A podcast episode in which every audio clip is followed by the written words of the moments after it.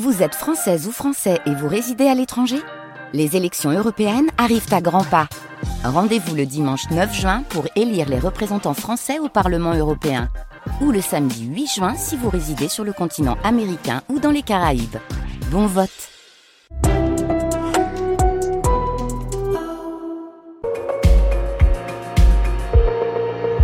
Les matins de France Culture, Guillaume Erner. Les enjeux internationaux exit la cocaïne et la marijuana. Les cartels mexicains ne jurent désormais plus que par le fentanyl. Bonjour Bertrand Monet. Bonjour. Vous êtes euh, professeur titulaire de la chaire Management des risques criminels à l'EDEC Business School. Vous avez fait une fantastique euh, série pour le journal Le Monde sur le narco-business.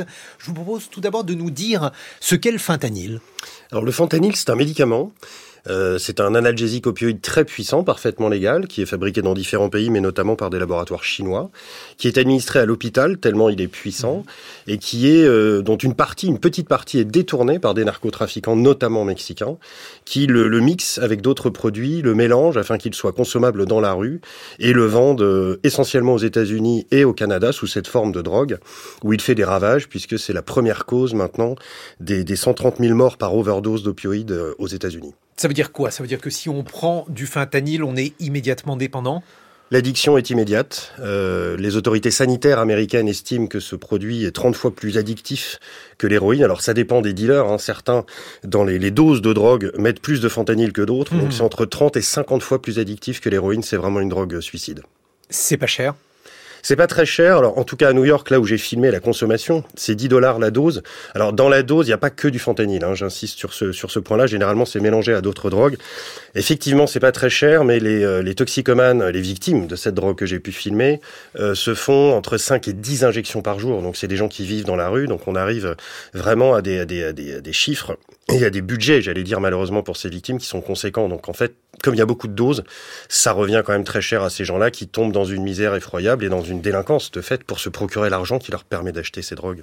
Alors vous avez mené euh, votre enquête, Bertrand Monet, et cette enquête, elle vous a mené au Mexique, puisque les cartels mexicains, aujourd'hui, ont réorienté une grande partie de leur activité sur le fentanyl c'est devenu, euh, pardonnez-moi l'expression, un peu leur, euh, leur tête de gondole, leur blockbuster, mmh. parce que c'est une drogue dont la, la, la rentabilité est estimée quand on part du prix d'achat du kilo de fentanyl pur en Chine à 17 000 dollars jusqu'au euh, euh, prix auquel ils revendent la drogue aux, narcotrafiquants euh, américains, leurs clients, la marge, le profit est de 2400 Donc c'est très très intéressant pour eux. Surtout c'est une drogue qu'ils peuvent produire localement. Leur produit phare jusque-là, et attention, ils en produisent et ils en vendent toujours beaucoup, c'est la cocaïne. Mais cette cocaïne, ils l'importent de Colombie et après ils la distribuent dans le monde entier. Là, le fentanyl, ils le produisent sur leur territoire. Hein. Alors il y a plusieurs cartels qui produisent le fentanyl. Moi, je travaille sur le cartel de Sinaloa depuis presque dix ans maintenant, et j'ai pu rentrer dans des laboratoires, enfin des laboratoires. C'est des petites fabriques, des micro-fabriques qui sont éparpillées dans toute la ville. Ça ne coûte absolument pas cher à produire, et ils le font sur leur propre territoire, à Culiacan, une ville de 900 000 habitants, qui est leur fief, si vous voulez.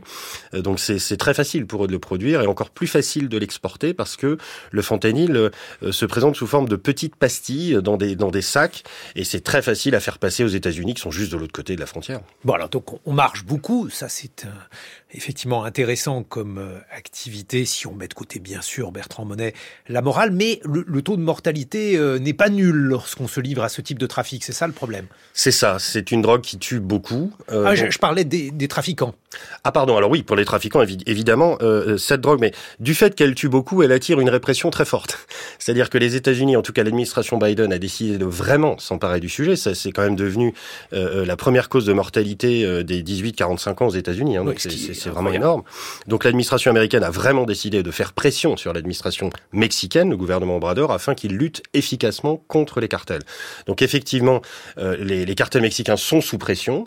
Euh, il y a des arrestations euh, assez assez euh, emblématiques, hein, qui ont, de, enfin de personnes assez emblématiques au sein du cartel qui ont été effectuées par l'armée mexicaine. Donc les cartels sont sous pression et de fait, c'est sans doute en train de réorienter non pas la production mais l'exportation de cette drogue. C'est-à-dire que les cartels mexicains, quand je discute avec eux qu'aujourd'hui, six mois après la fin de cette enquête, euh, il m'explique que euh, il continue à exporter aux États-Unis, euh, mais qu'ils réfléchissent à d'autres marchés, notamment le marché européen et le marché brésilien, qui est sans doute malheureusement naturellement un marché très prometteur pour eux, parce qu'au Brésil, la consommation de drogue très forte, et notamment le crack, en masse, est déjà présente. Oui, parce que sinon, pour le reste, ces gens que vous avez rencontrés, Bertrand Monet, ils vous disent, bon, la police mexicaine, c'est vraiment pas le problème. Alors, il y a plusieurs polices mexicaines. La police locale est totalement corrompu. Ça, j'ai pu l'observer. Bon, c'est une autorité publique. Je ne juge pas euh, les policiers euh, qui travaillent à Culiacan, le fief du cartel, parce que en gros, le deal, c'est euh, plata au plomo. C'est, c'est, tu prends l'argent ou tu prends une balle. C'est des gens qui vivent là, qui n'ont pas beaucoup d'autres choix, même si, encore une fois, ils sont totalement corrompus. Et ça, ça je n'excuse pas, mais j'explique. À l'échelon fédéral, c'est moins vrai. C'est-à-dire qu'il y a des autorités très haut placées à l'échelon fédéral qui ont été corrompues. L'un des anciens ministres en charge de la lutte contre le narcotrafic vient d'ailleurs d'être jugé aux États-Unis au tribunal de Brooklyn.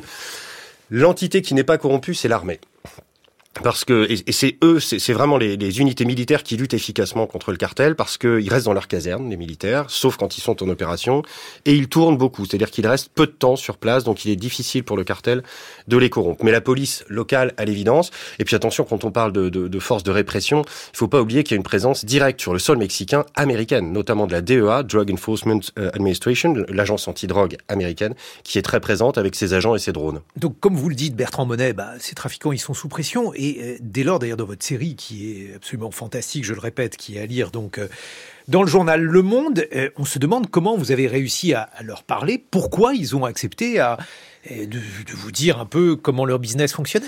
Ça fait près de dix ans que je travaille sur le cartel. Euh, j'ai commencé par rencontrer euh, des trafiquants, j'allais dire, de, de, niveau intermédiaire, comme c'est tout à fait possible de le faire, et, beaucoup de vos confrères le font courageusement au Mexique, bien plus courageusement que moi, parce que moi j'ai le temps.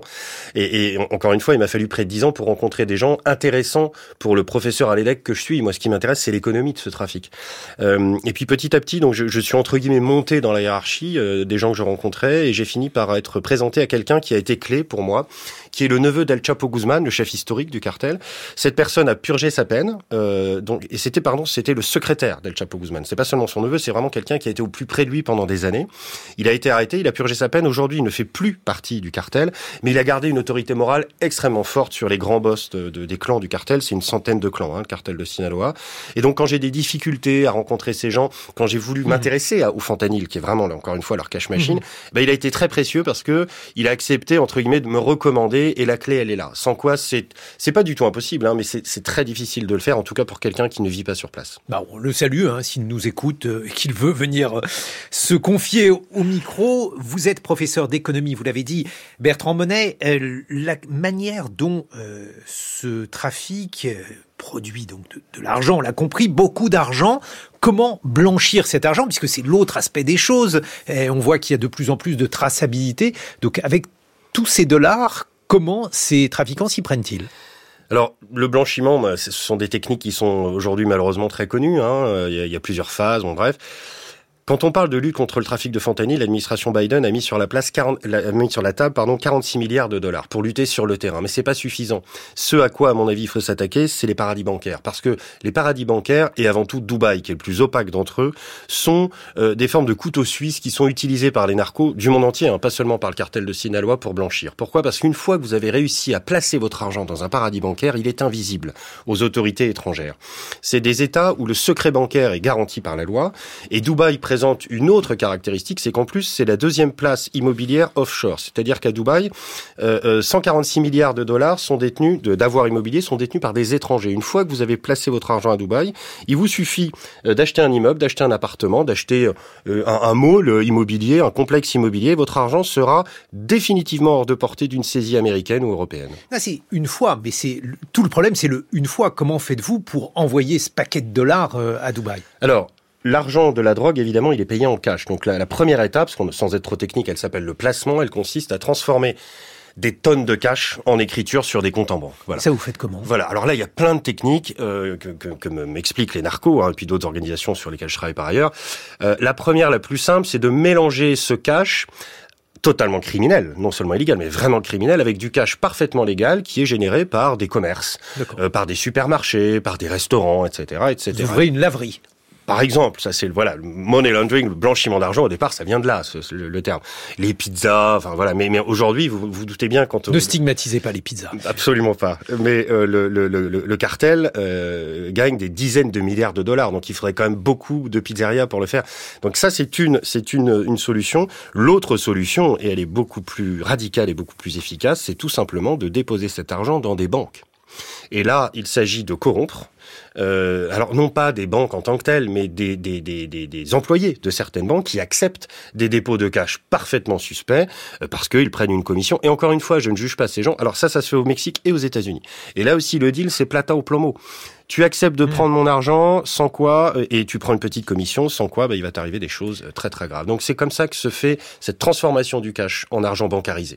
Bertrand Monet, en, quelques secondes, est-ce qu'il est imaginable que euh, ces cartels, puisque vous êtes professeur dans une école euh, de commerce, que ces cartels deviennent un jour euh, des euh, entreprises presque comme les autres C'est déjà le cas, euh, parce qu'une fois qu'ils ont blanchi leur argent, bah, encore une fois, ils gèrent leur argent en bon père de famille. Je leur pose la question systématiquement, il faut bien comprendre, c'est un peu rassurant et en même temps c'est terrifiant. Ces gens n'ont pas la même structure psychologique que vous et moi. Je leur dis, mais pourquoi est-ce que maintenant finalement tu ne bénéficies pas tout simplement des, des fruits entre guillemets de mmh. tes trafics? Mais ces gens sont des extrémistes économiques. Ils ne se contenteront jamais de l'argent qu'ils ont gagné. Ils sont fascinés par l'argent. Ils peuvent gagner de l'argent de façon parfaitement légale, mais en même temps, ils ont un frein que mes étudiants à l'EDEC n'ont pas. Euh, enfin, ils, n'ont pas un frein, pardon, qui, que, que, mes étudiants à l'EDEC ont quand ils créent du business, mmh. c'est l'éthique. Eux, ils vont gagner de l'argent, euh, que ce soit de l'argent criminel ou de l'argent légal, peu importe. Ce qu'ils veulent absolument, c'est l'argent, et, et, c'est pour ça que finalement, ils sont très différents. Ce sont des, vraiment des criminels. Bon, je renvoie à votre Série dans le monde dont je loue les qualités sur euh, le fentanyl, ce nouveau produit phare des cartels mexicains. Dans quelques secondes, Alexandra Delbo.